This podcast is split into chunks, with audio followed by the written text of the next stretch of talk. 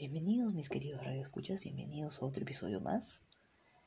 El día de hoy yo sé que ya lo he comentado antes, sé que ya hemos hablado al respecto, pero yo quería dedicarle otro, otro episodio más a un algo más concreto. Quería enfocarlo en algo más concreto.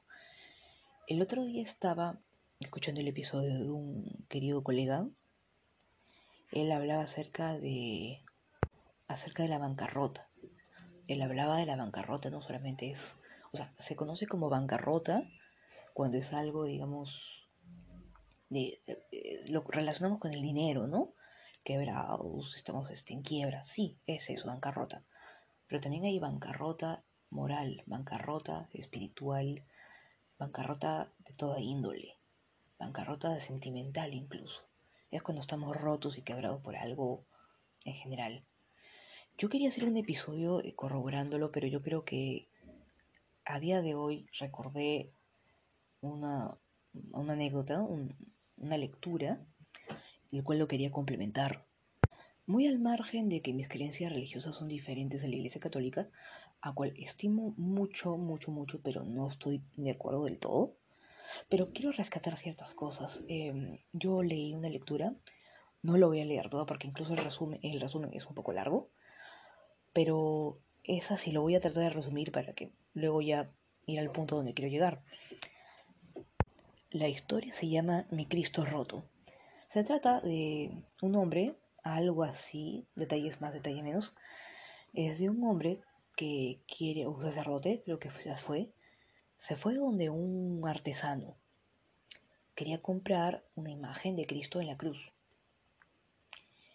Y este señor, donde quería ir a comprar el artesano, tenía su taller, todo bien chévere, trabajaba con, con madera, las trabajaba de, todo tipo. Y le dice, ¿qué tal amigo? Mira, yo quiero esta imagen, ¿qué es lo que tienes acá? ¿Qué podemos hacer? Y empiezan a, a debatir, ¿no? Y le encuentra una imagen de un Cristo roto, no tenía cara, o sea, parece como si se hubiese caído y algo así. Le falta un pie, le falta una mano, la cara rota. Y este le dice, chévere, yo quiero esta imagen. Pero padre, fíjese, hay que arreglarla. Hay que arreglarla, no tiene pie, le falta una mano, su cara. Yo la quiero. Y yo te voy a decir por qué. Y es aquí a lo que quería llegar yo. Me interesa esta imagen. ¿Por qué? Porque le falta un pie. Eso hace recordar que cuánta gente a tu alrededor que no puede caminar, le hace falta andar, tanto espiritual como físicamente, está impedida. ¿Y dónde estás tú? Me hace recordar que dónde estoy yo para poder ayudarle a esta gente. Le falta una mano. Eso hace recordar cuánta gente no tiene trabajo, cuánta gente está haciendo miles y un esfuerzos para salir adelante y dónde estamos nosotros para guiar, ayudar. Y no tiene cara. A ver, ¿cuánta gente a tu alrededor les han calumniado? ¿Cuánta gente a tu alrededor vive humillaciones? Muchas veces ah, injustamente. ¿Cuánta gente está sufriendo por soledad? Y al igual que tantas personas y al igual, mejor dicho, que esta imagen que está, digamos, deteriorada, ¿cuánta gente tiene su vida deteriorada? Esto yo lo quiero así tal cual, porque es, es una imagen, es un recordatorio que cuánta gente a mi alrededor no está artísticamente bien. Cuánta gente está rota, cuánta gente está quebrada, cuánta gente está a la rota de toda índole. Y como te digo, soy una persona que me gusta compartir eh, ideas y a mí me parece que, es, que fue la mejor reflexión que, he leído en estos años.